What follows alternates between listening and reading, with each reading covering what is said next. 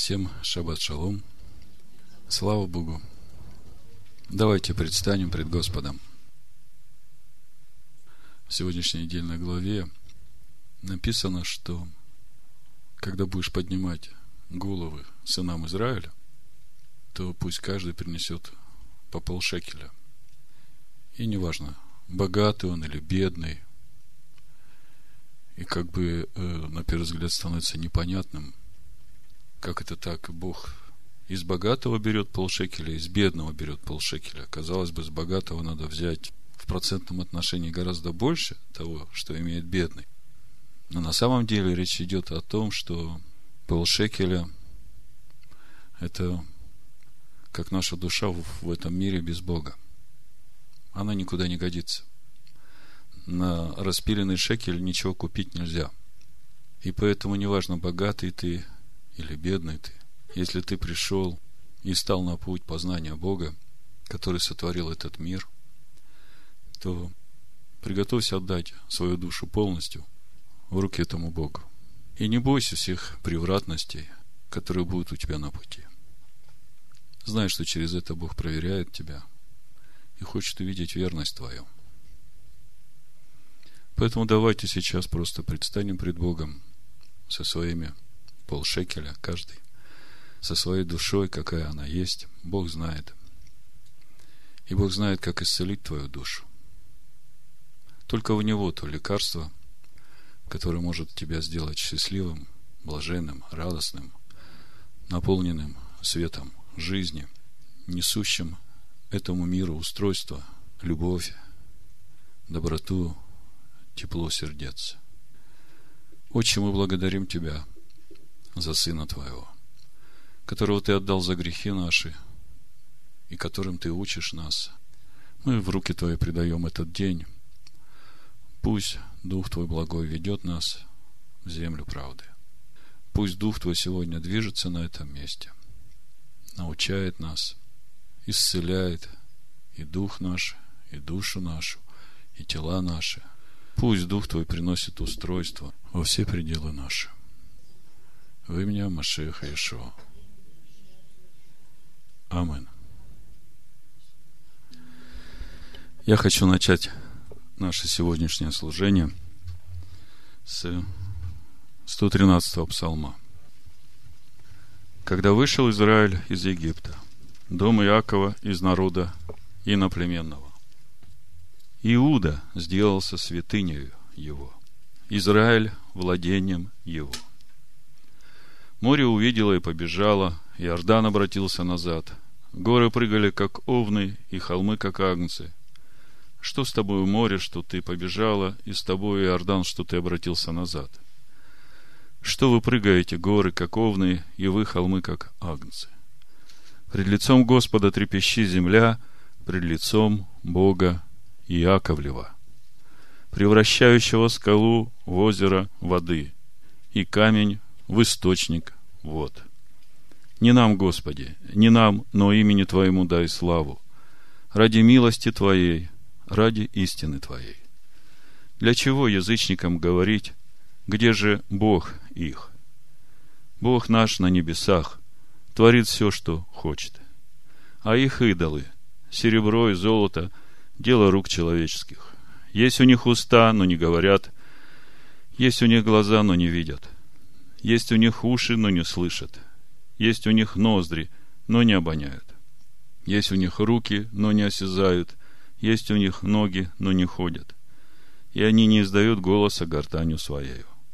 Подобные им да будут делающие их, и все, надеющиеся на них. Дом Израилев, уповай на Господа. Он наша помощь и щит. Дом Ааронов, уповай на Господа. Он наша помощь и щит. Боящиеся Господа, уповайте на Господа. Он наша помощь и щит. Господь помнит нас, благословляет нас, благословляет дом Израилев, благословляет дом Ааронов, благословляет боящихся Господа, малых с великими. Да приложит вам Господь более и более, вам и детям вашим. Благословенны вы Господом, сотворившим небо и землю. Небо небо Господу, а землю Он отдал сынам человеческим. Не мертвые восхвалят Господа, не все нисходящие в могилу, но мы будем благословлять Господа отныне и во век. Аллилуйя. У нас сегодня гость приехал издалека. И я думаю, что будет э, правильно дать ему слово в начале. Э, Артур, пожалуйста, скажите нам, представьтесь. Помните, как-то я э, говорил вам, что на Украине есть один брат, который очень ревнует по Богу Израиля, которому очень нравятся наши проповеди, учения. И он вместе со своими братьями – распечатал э, газету «Человек греха». И что это за собрание было, где вы их раздавали? Мы только это планировали. Мы только это, планировали. Э, но меня зовут Артур, как уже представили. Я живу между Украиной и Приднестровьем, ну или Молдовой, рядом с Одессой. Ну, можно сказать так, одессит, да, практически. Э, я благодарю Бога, что могу находиться здесь, с вами, потому что давно уже я нахожусь с вами только далеко, а вы здесь. Вот. Э, передаю приветы, пользуясь случаем, от многих людей. Э, в Луцке меня просили передать привет. Там много людей. Опять же, люди из Луцка передают привет из России, Э, а, ну, через них, через меня передавали приветы из России. Э, с Молдовы там тоже люди тоже передают огромные приветы. И с этими приветами они э, выражают благодарность, благодарность Богу, то, что Он использует этот сосуд, я имею в виду Александра Диенко, чтобы он мог говорить это слово, говорить народу и выводить свой народ в истинное учение, в истинную общину – вот. Так что, ну, я не знаю, что еще добавить. Просто я нахожусь, ну, как я нахожусь, слушаю очень давно уже проповеди. Вот. А все началось э, с того, когда действительно ревность была не только у меня, вот, а у других братьев тоже была ревность. Мы начали записывать уже диски, вот, и просто раздавать их. Вот. И была конференция рядом с Киевом в одном городе. Мы приехали туда и планировали просто раздавать диски. Вот. Несколько дисков раздали, но нам сразу как бы запретили, вот, потому что ну, нашли такую отговорку, что надо было согласовать и так далее. Хотя некоторые служители, они знают, знают уже общину Бейт Шалом и знают учение. Вот, как бы против не были, но почему-то так вот э, случилось. С тех пор мы, можно так сказать, э, из шаббата в шаббат слушаем проповеди, вот, молимся вместе, собираемся – выходим ну, по скайпу через интернет, тоже общаемся с э, многими. Вот. Ну, не хочу задерживать э, время, ценное время. Поэтому самое основное я сказать сказал. И благодарю Бога, что я нахожусь здесь. Еще раз. Благодарю.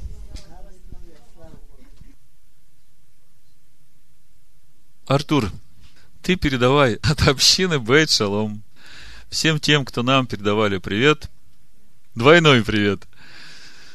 Как э, Елисей просил у Илия, чтобы то помазание, которое на тебе, было на мне вдвойне. Вот пусть это помазание на тебе и на всех, э, кто с тобой, кто движется в этом учении. Пусть это помазание умножается, пусть это благословение распространяется. Да прославится Бог во всем. В имени Машеха Ишуа. Амин. Итак, у нас сегодня недельная глава Китиса – И прежде чем мы начнем разбирать эту главу, сделаю такое короткое вступление. Значит, в прошлый шаббат мы разбирали недельную главу ТЦВ и говорили о том, чтобы нам разуметь посланника и первосвященника. Мы говорили о природе Машеха и его сущности. И как бы в отражении Слова Божьего мы увидели, что еще до сотворения мира Машех, Сын Бога, рожденный прежде всякого творения и являющийся образом Бога невидимого, был сотворен вместе со своей женой, как одно целое. Эхат. И это мы увидели через Адама, который был сотворен Богом еще до того, как из него взята была Хава. И если продолжать, дальше смотреть в отражение Слова Божьего, то можно сказать, что весь процесс сотворения Хавы, о котором мы читаем во второй главе книги Бытия, приведение ее к своему мужу и духовный закон этого сотворения, то есть жена должна быть кость от кости, плоть от плоти своего мужа, так вот весь этот процесс нам полностью отображает процесс сотворения Богом церкви для Машеха. Когда я говорю церковь, мы понимаем, что речь идет об общине. Это тоже мы можем видеть только через отражение. И, в принципе, все писания об этом. И когда мы можем это видеть через простые базовые понятия, с которыми мы сталкиваемся по жизни э, ежедневно, тогда нам как бы легко приходит понимание того, что же Бог делает. Павел называет этот процесс тайной Машеха, мы читали в Ефесянах 5 главе. Мы в прошлый шаббат назвали эту тайну потерянным звеном. Сегодня мы продолжим рассматривать этот процесс сотворения церкви, общины Машеха. И сразу вопрос на понимание. Так скажите мне, кто создает общину для Машеха? Кто создает церковь для Машеха? Машех или Бог? Ну, у нас есть э, два местописания, которые как бы на первый взгляд кажутся противоречат друг другу. В одном месте в Матвея 16 главе Ешо говорит, после того, как он спрашивает у своих учеников, Ешова спрашивает, за кого вы почитаете меня? И Петр говорит, ты Машех, сын Бога живого. И Ишуа тут же говорит, я на сем камне, на сем откровении. А камень это тот камень, который отвергли строители. И этот камень он, Машех. Вот я на сем камне создам церковь мою, и врата ада не одолеют. И то есть мы из этого места Писания понимаем, э, что Ишуа сказал, что он будет создавать церковь. Да? А в другом месте мы читаем, причем несколько раз, когда Бог говорит Машеху, сиди одесную меня, доколе я положу всех врагов твоих под ноги твои. И через это мы видим, каким образом и кто создает церковь для Машеха. Ответ прост. Так же, как и Хаву для Адама делает Бог, так и церковь для Машеха делает Бог. И делает ее из Машеха. Еву-то из кого делали? Из Адама, да? А почему? Потому что не было такого другого духовного материала, который бы потом обеспечил кость от кости, плоть от плоти своего мужа. То есть, э, Машех и является этим духовным материалом, мы прошлый шаббат уже об этом говорили, из которого и которым Бог делает жену, невесту для своего сына, для Машеха. И когда он приведет, тогда и будет кость от кости, плоть от плоти, будет называться моей женою. А те, которые будут не кость от кости и не плоть от плоти, он скажет, отойдите от меня, я не знаю вас. Также мы в прошлый раз, э, разбирая процесс сотворения церкви для Машеха, разбирали вопрос, каким образом Дух Христов мог жить в пророках, каким образом и как вообще Бог мог жить в Моисее, Данииле, Иосифе, пророках, как Бог мог через них говорить Духом Своим. Как бы в рамках христианской теологии э, этот вопрос трудно объяснить, потому что на сегодняшний день христианин верит в то, что только через веру в Иисуса человек может стать сосудом, в котором будет жить Бог. Если мы посмотрим у пророков, допустим, э, в Исаии 57 главе, вы знаете это место, да? Там написано, я прочитаю. Бог говорит в 15 стихе. Ибо так говорит высокий и превознесенный, вечно живущий, святый имя его. Я живу на высоте небес, это понятно. Небеса Господу, землю отдал людям. и во святилище. Это тоже понятно. И также, помните, с чего началось строительство храма? И устроят они мне святилище, и я буду обитать в них. И мы говорили, как так? Святилище одно, а обитать будут в них, как бы во многих святилищах. Непонятно.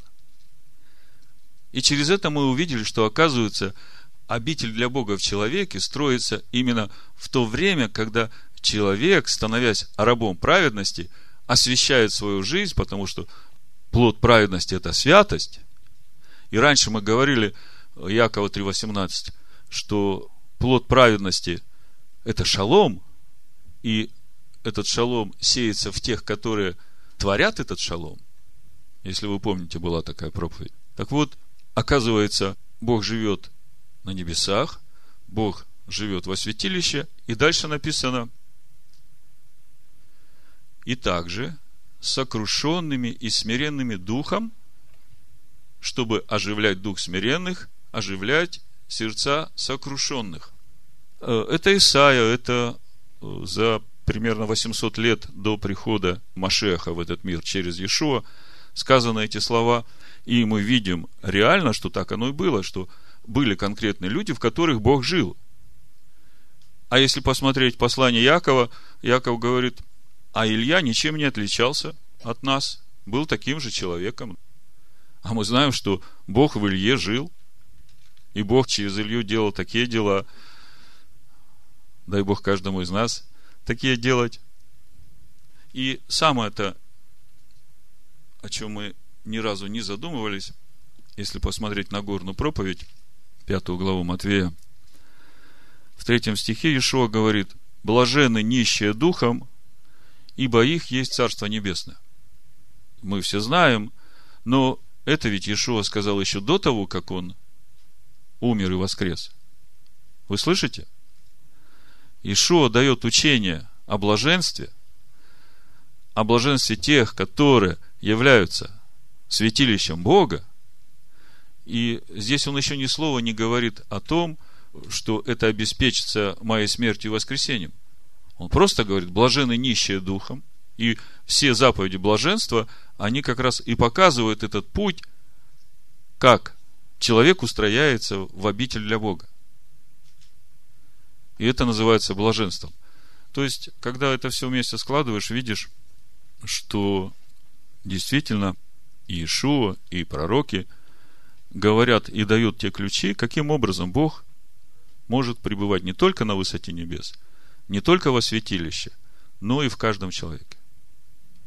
И после этой проповеди я получил одно письмо с вопросом о Божьем избрании церкви от вечности. Так вот, э, у меня сразу на этот вопрос появляется свой вопрос.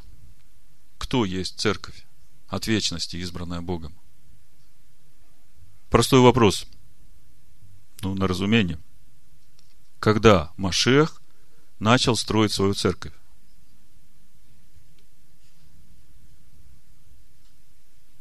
Ну, я вам скажу, как бы ответил э, среднестатистический христианин.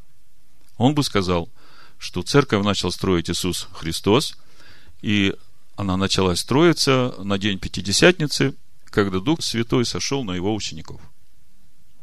Да? А скажите мне, кто такая церковь первенцев? А имеет эта церковь первенцев какое-то отношение к церкви, которую создает Машех Иешуа. Вот в послании евреям в 12 главе написано с 18 стиха. Вы приступили не к горе, осязаемой пылающей огнем, и не к тьме и мраку и буре, не к трубному звуку и глазу глаголов, которые слышавшие просили, чтобы к ним более не было продолжаемо слова. Ибо они не могли стерпеть того, что заповедуемо было – если и зверь прикоснется к горе, будет побит камнями или поражен стрелою.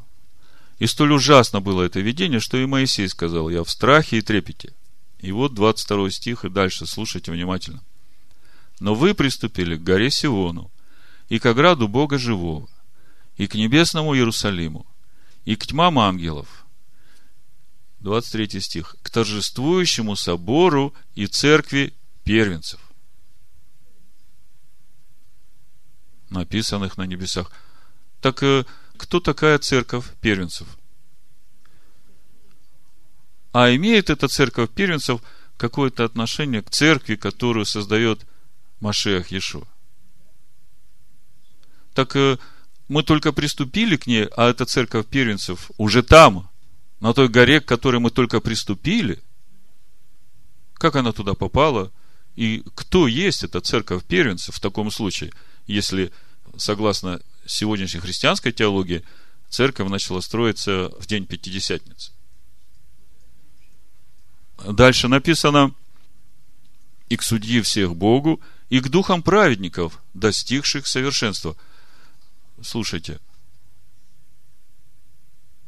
кто такие эти праведники, достигшие совершенства, которые уже там, на горе, которые как раз принадлежат этой церкви первенцев, если Машех в то время еще не умирал за них? Но ответ очень прост. 11 глава нам дает ответ полностью на то, кто является этой церковью первенцев кто принадлежит к этой церкви первенцев. В общем-то, надо прочитать всю 11 главу, чтобы увидеть эту церковь первенцев. 4 стиха. Верою Авель принес Богу жертву лучшую, нежели Каин. Пятый стих. Верою Енох переселен был так, что не видел смерти. Седьмой стих. Верою Ной, получив откровение о том, что еще не было видимо, благоговея приготовил ковчег для спасения дома своего.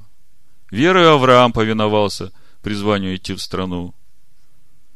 Верой обитал он на земле обетованной, как на чужой, и жил в шатрах с Исааком и Иаковом, сонаследниками того же обетования. Верою сама Сара, будучи неплодна, получила силу к принятию семени. Все сии 13 стих, умерли в вере, не получив обетования, а только издали видели он и радовались, и говорили о себе, что они странники и пришельцы на земле. Ибо те, которые так говорят, показывают, что они ищут Отечество. Ибо если бы они в мыслях имели то Отечество, из которого вышли, то имели бы время возвратиться. Веруя Авраам, будучи искушаем, принял в жертву Исаака, 17 стих. Верую в будущее, Исаак благословил Якова и Исава, Верою Иаков, умирая, благословил каждого сына Иосифова. Верою Иосиф при кончине напоминал об исходе сынов Израилевых. Верою Моисей по рождении три месяца скрываем был родителями. Верою Моисей, придя в возраст, отказался называться сыном дочери фараоновой и лучше захотел страдать с народом Божьим, нежели иметь временно греховное наслаждение. И поношение Машеха почел большим для себя богатством, нежели египетские сокровища. Вот до этого момента, скажите мне, этих людей мы можем отнести к церкви Машех? А почему? Какой главный критерий, по которому мы определяем, вот э, этот человек, он принадлежит церкви Машеха или не принадлежит? Но в ведь есть этот критерий. Я говорил – Кость от кости, плоть от плоти. Кость от кости кого? Своего мужа, Машеха, да? Плоть от плоти кого? Своего мужа. Так вот, мы видим, Моисей страдания Машеха почел для себя большим благословением, нежели быть принцем Египта, отказавшись от всех этих почестей мирских. Ну и дальше идет перечисление о Гедеоне, Вараке, Самсоне – угошали силу огня, избегали острия меча, заграждали уста львов. Тут мы видим и Даниила, и Сидраха, Месаха, и Авдинага, да? И пророков. Другие испытывали поругание побои, также узы и темницы. Я понимаю, тут Иеремия. Побиваемы были камнями, Захария, перепиливаемы, подвергаемы пыткам, умирали от меча, То есть, смотрите, сколько здесь перечислено реальных людей, которых слово называют церковью первенцев. И мы видим, у всех у них есть что-то общее. И что общее является то, что их всех объединяет? Верность Божьему Слову. Верность Божьему Слову. Скажите, если бы вы выбрали себе невесту, а потом констатируете, что она там еще с другими парнями гуляет, вы бы женились на ней? Но здесь и ответ. Какой должна быть невеста, которую Бог готовит для своего Машеха? Она должна быть полностью верной своему мужу. А кто он? Он Слово.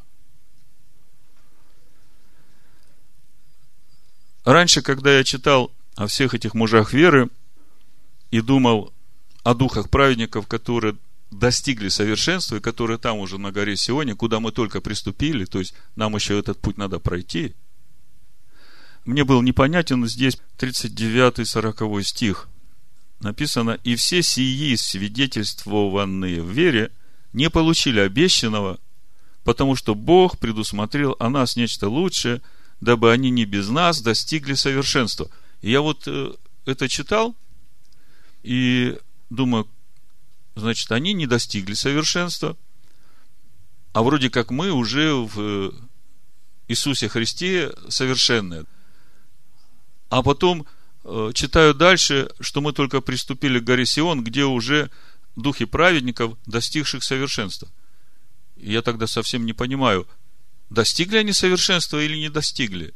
В 11 главе говорится, что они были свидетельственны в вере, но не получили обещанного, потому что Бог предусмотрел о нас нечто лучшее, дабы они не без нас достигли совершенства.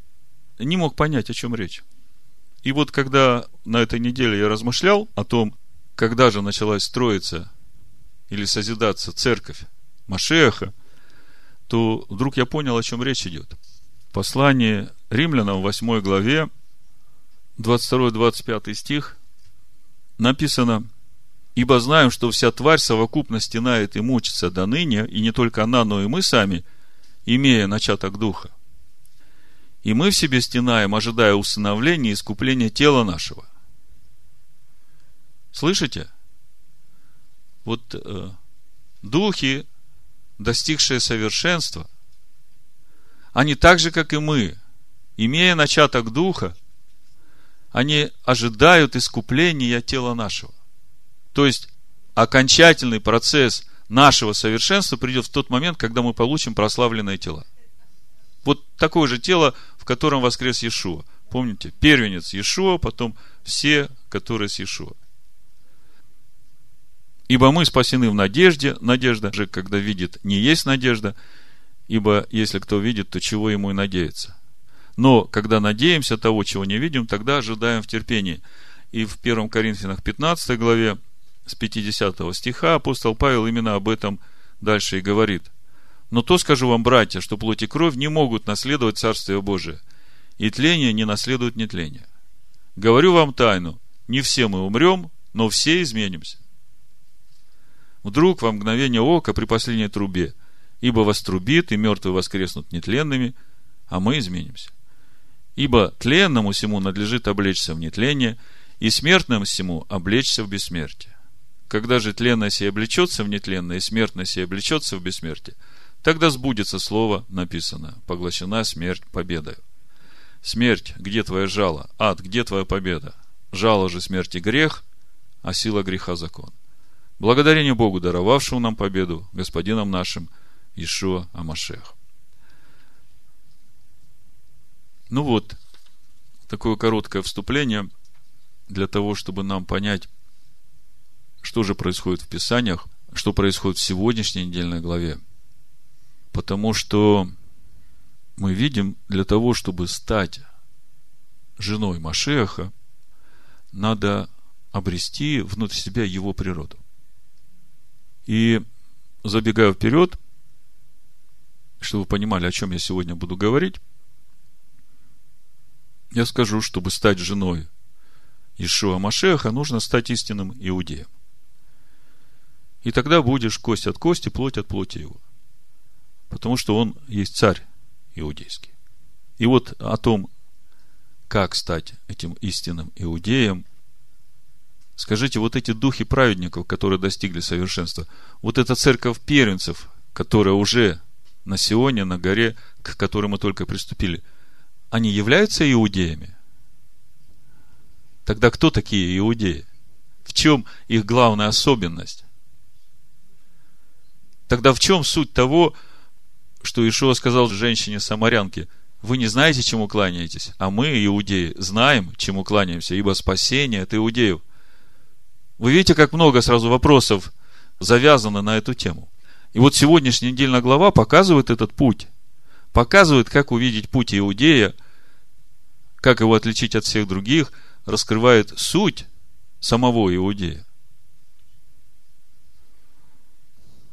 Называется недельная глава Китиса. Прочитаю начало недельной главы, потом скажу название проповеди еще раз. Исход 30 глава, с 11 по 15 стих.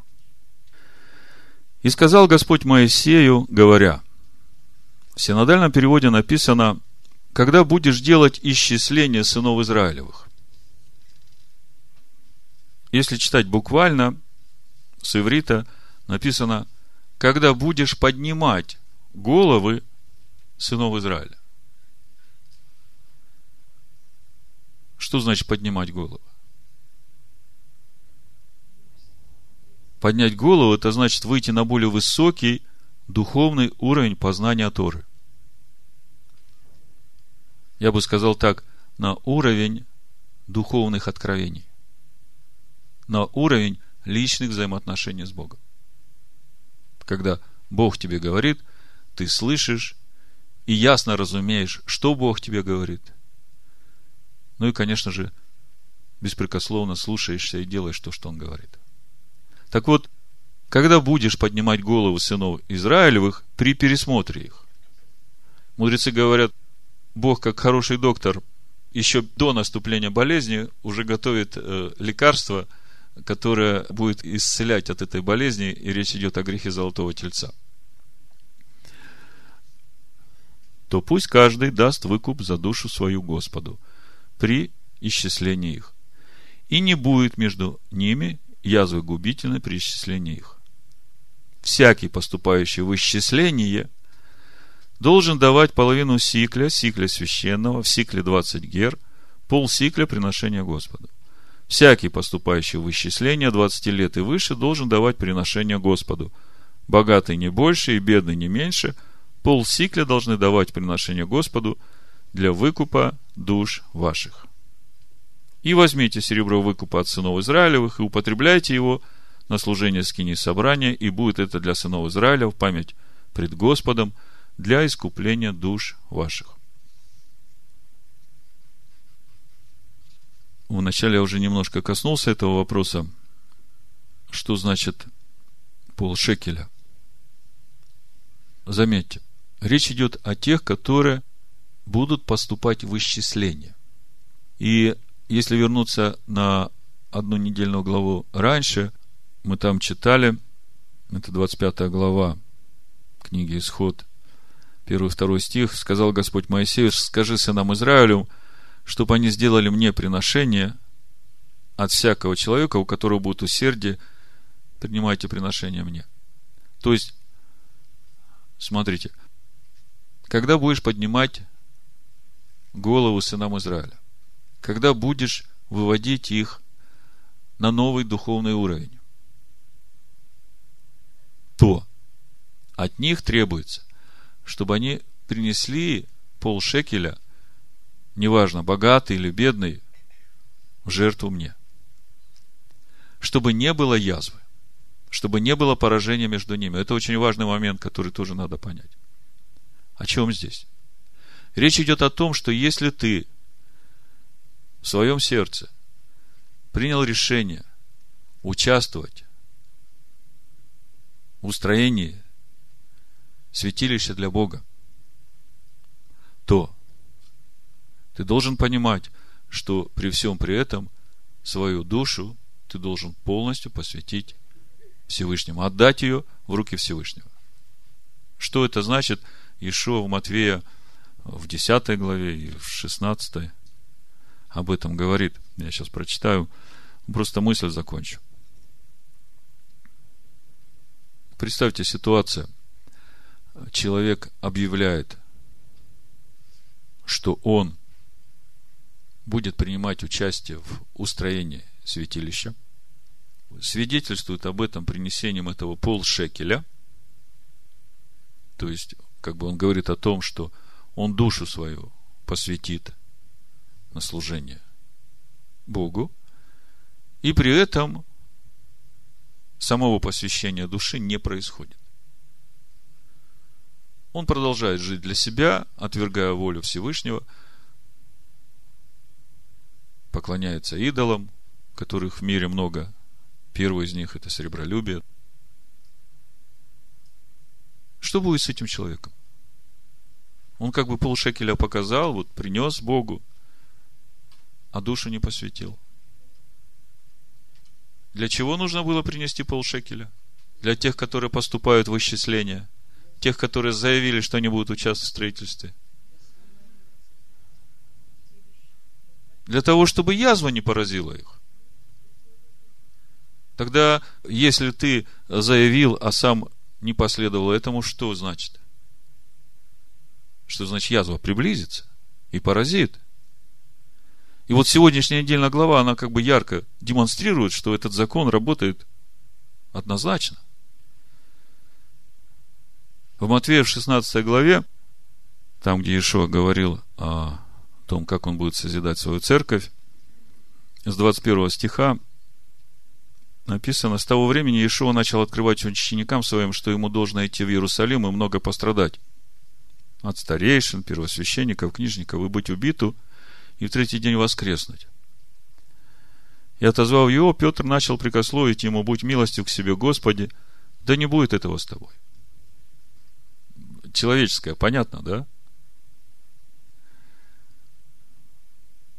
Он же, обратившись, сказал Петру, отойди от меня, сатана, ты мне соблазн, потому что думаешь не о том, что Божие, но что человеческое. Тогда Ишуа сказал ученикам своим, если кто хочет идти за мной, отвергни себя и возьми крест свой и следуй за мной. Ибо кто хочет душу свою сберечь, тот потеряет ее. А кто потеряет душу свою ради меня, тот обретет ее.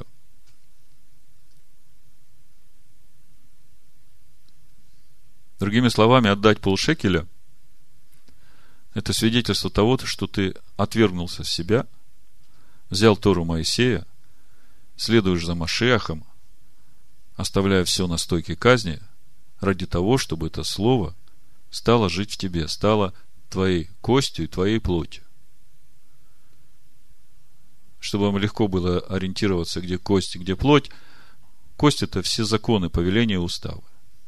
А плоть – это чувственная часть. У нас ум Христова, у нас чувствование Машеха. В общем, чтобы Слово стало в тебе плотью твоего внутреннего человека.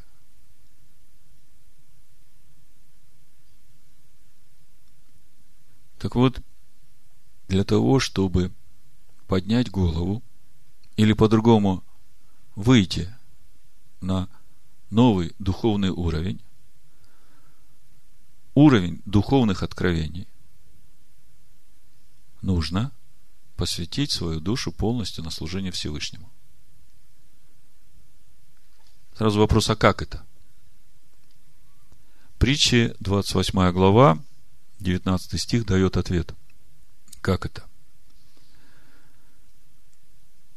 Написано, без откровения свыше народ не обуздан в сегодняшней недельной главе мы читаем, когда Моисей спускается из горы,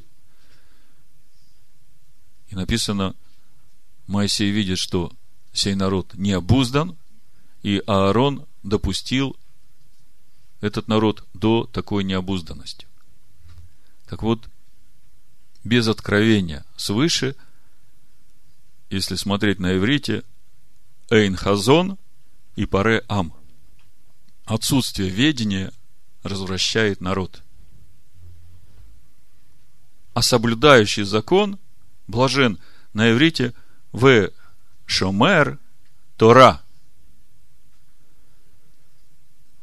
Как бы в Новом Завете вот это соблюдающий закон, оно звучит очень религиозно.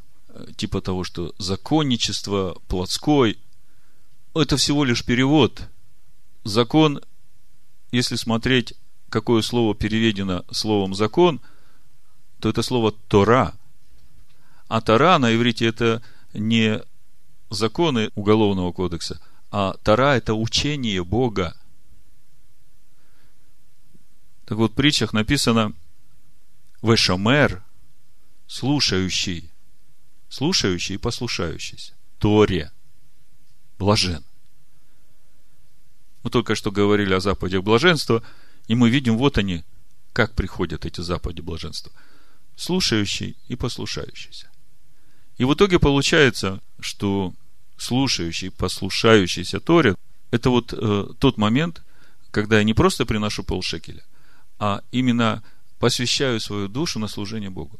Потому что слушаться и послушаться учению Бога, это и есть вот этот путь, когда я оставляю свои желания, свою волю, свои мысли, свои чувствования, все на стойке казни, и это делаю ради того, чтобы слушаться и послушаться учению. Тому учению, которое дает Бог.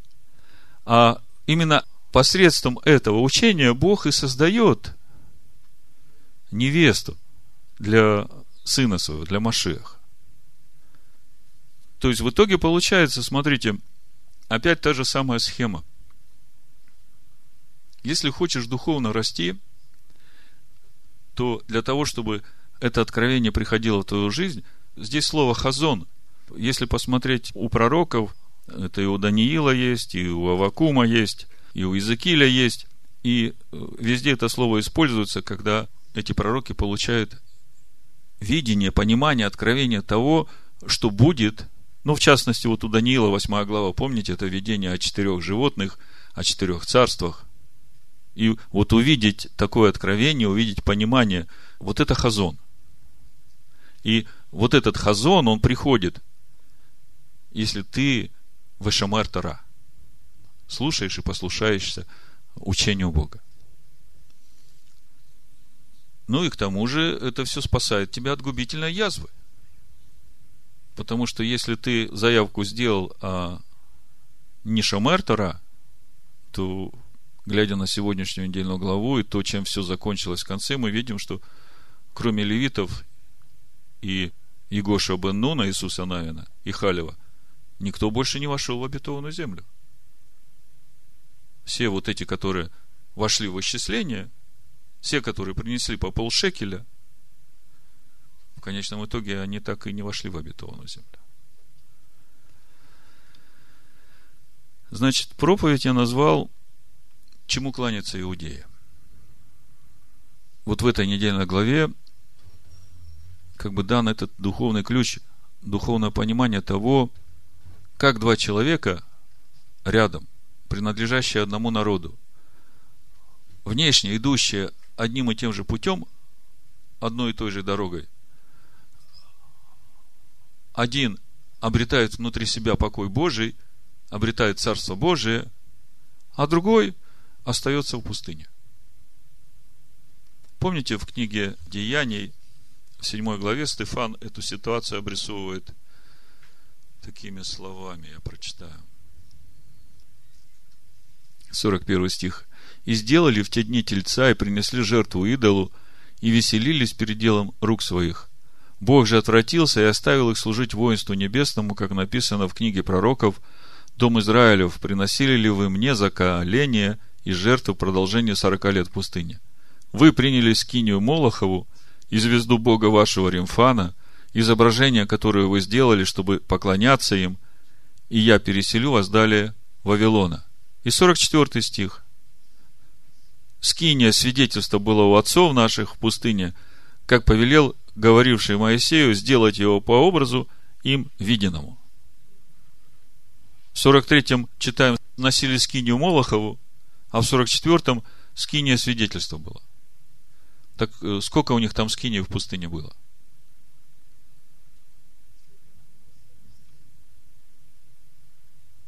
Ну, в принципе, скиния это одна была – Весь вопрос в том, кто как ее воспринимает. Вот мы сегодня как раз и будем говорить о разнице восприятия, о разнице человека, который воспринимает все внешними образами. Сделай нам Бога, чтобы Он шел перед нами. Потому что с этим Моисеем мы не знаем, что сделалось. Какого Бога сделать?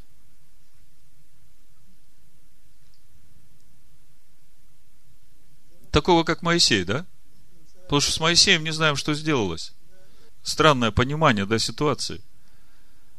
И вместе с тем знают, что вывел-то их Бог, а вот, вот эта неспособность иметь вот это духовное откровение по причине отсутствия Вашамар Тара приводит к тому, что носишь уже не скинию свидетельства. Свидетель Эд, Машех. А носишь скинию Молохову. Посмотрите, сколько у нас сегодня в христианстве, в традиционном, сколько разных богов, типа Дева Мария, помолись своему сыну за меня, раба несчастного, или Николай Угодник, похлопочи за меня, чтобы у меня с бизнесом было все хорошо, и так далее. А Бог говорит, у тебя не должно быть никаких богов передо мной. То есть не должно быть никаких посредников в моих взаимоотношениях с тобой. Значит, чему кланяются иудеи? Название проповеди. Иоанна 4 глава, давайте откроем. Вы все ее знаете – и просто несколько слов, чтобы лучше понять то, что происходит в сегодняшней недельной главе. Иоанна 4 глава, с 4 стиха. Надлежало же ему проходить через Самарию. И так приходит он в город Самарийский, называемый Сихарь, близ участка земли, данного Яковом, сыну своему Иосифу. Там был колодец Яковлев – Ишо, утрудившись от пути, сел у колодезя, было около шестого часа, то есть полдень. Приходит женщина из Самарии почерпнуть воды. Ишо говорит ей, дай мне пить. Ибо ученики его отлучились в город купить пищу. Женщина самарянская говорит ему, как ты, будучи иудей, просишь пить у меня самарянки? Ибо иудеи с самарянами не сообщаются. Два момента.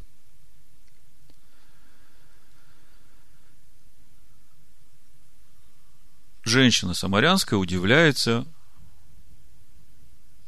тому, что иудей общается с ней самарянкой, потому что уже с давних времен, и мы сейчас немножко поговорим, с каких и почему, иудеи с самарянами не сообщаются.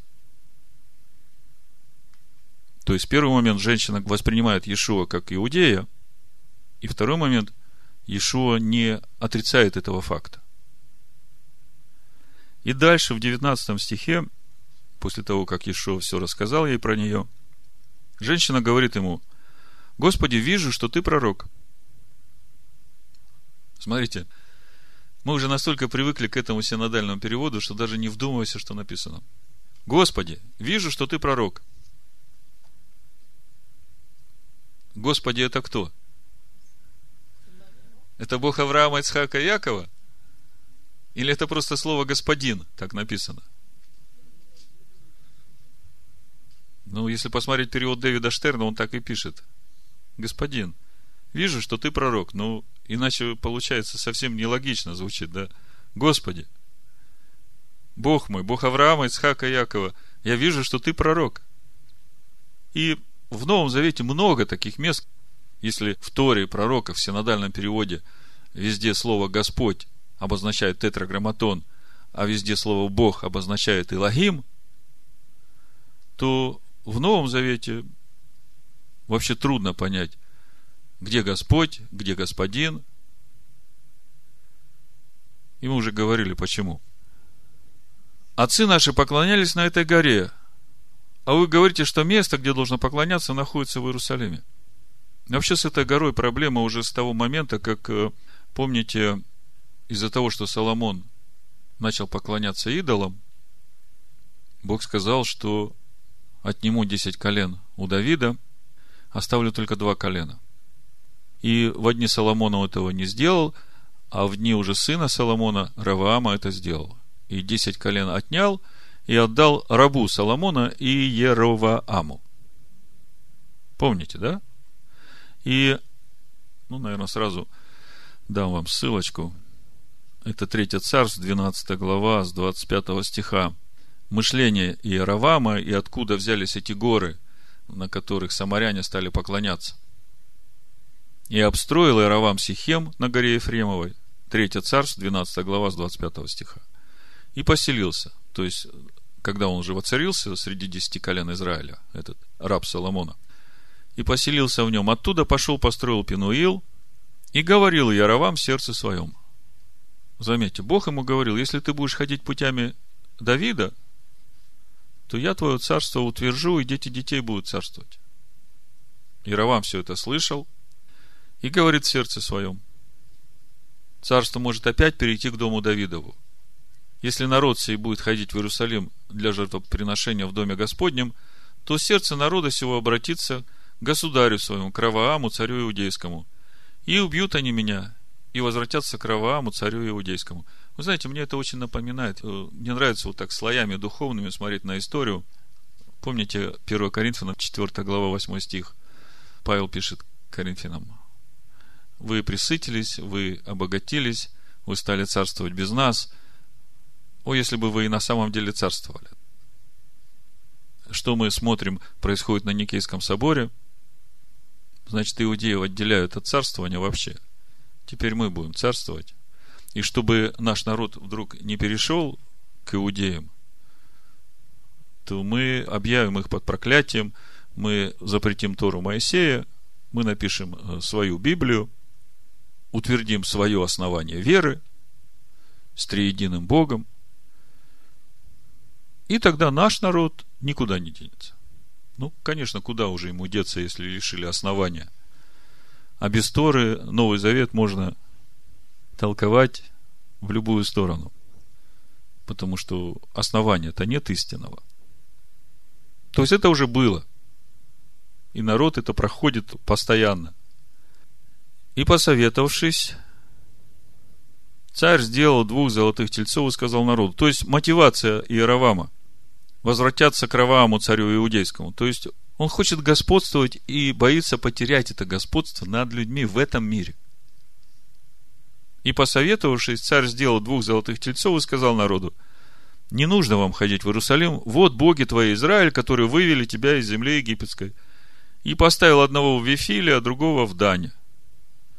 И повело это к греху, ибо народ стал ходить к одному из них, даже в Дан. И построил он капище на высоте, и поставил из народа священник, священников, которые не были сынов Левииных.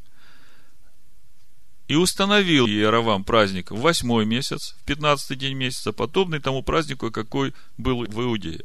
Только в Иудее был в седьмой месяц, в пятнадцатый день месяца, праздник Кущи, Суккот. А он такой же праздник в восьмой месяц. И приносил жертвы на жертвенники, тоже сделано в Эфиле – чтобы приносить жертву тельцам, которых сделал. Поставил священников высот. Ну вот, вот так вот проблема пришла в жизнь десяти колен Израиля. За все это Бог потом изгоняет их из земли Израиля. И на это место заселяются народы с Вавилона, Куты. Это в 4 царств, 17 главе об этом можно прочитать. Ну, чтобы много не занимать время, вы это знаете. Я просто обрисовываю вот эту ситуацию этой Самарии, этой женщины. И вообще того, почему самаряне с иудеями не сообщаются. Теперь вы понимаете, почему. Потому что нет единой веры. Иудеи остались верными своему Богу, верными закону Бога, Его заповедям, Его праздникам, а самаряне, начиная от Израиля и кончая теми народами, которые туда заселил ассирийский царь, они уже стали жить по совсем другим законам. И поэтому иудеи с самарянами не сообщаются. И тут э, Ишуа, будучи иудеей, просит у нее пить и общается с ней. Господи, вижу, что ты пророк. Отцы наши поклонялись на этой горе, а вы говорите, что место, где должно поклоняться, находится в Иерусалиме. Ишуа говорит ей, вот мы подходим к главному. Поверь мне, что наступает время, когда и не на горе сей, и не в Иерусалиме будете поклоняться Отцу. Вы не знаете, чему кланяетесь, а мы знаем, чему кланяемся. Ибо спасение от иудеев. Но настанет время, и настало уже, когда истинные поклонники будут поклоняться Отцу в духе и истине. Ибо таких поклонников Отец ищет себе. Бог есть Дух, и поклоняющиеся Ему должны поклоняться в Духе и истине. То есть, другими словами, три момента, на которые надо обратить внимание, что Ишо говорит женщине самарянской. Первое. Наступает время, когда поклонение Богу будет определяться не географическим местом, а содержанием внутренней сущности человека. Второй момент. Иудеи знают, как это делать.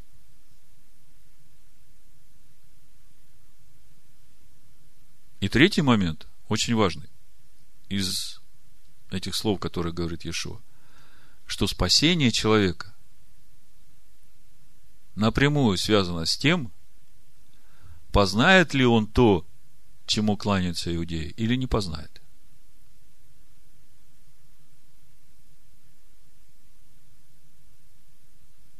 Ишуа говорит ей 21 стих, «Поверь мне, что наступает время, когда ни на горе сей и ни в Иерусалиме будете поклоняться Отцу. Вы не знаете, чему кланяетесь, а мы знаем, чему кланяемся. Мы это кто? Как ты, будучи иудей, просишь у меня пить? А мы знаем, то есть Иешуа здесь говорит о том, что он иудей. И он говорит, что мы, иудеи, знаем, чему кланяемся. Ибо спасение от иудеев.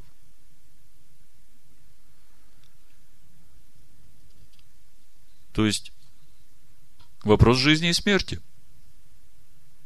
Вопрос будущей жизни для каждого верующего, для каждого христианина, для каждого еврея.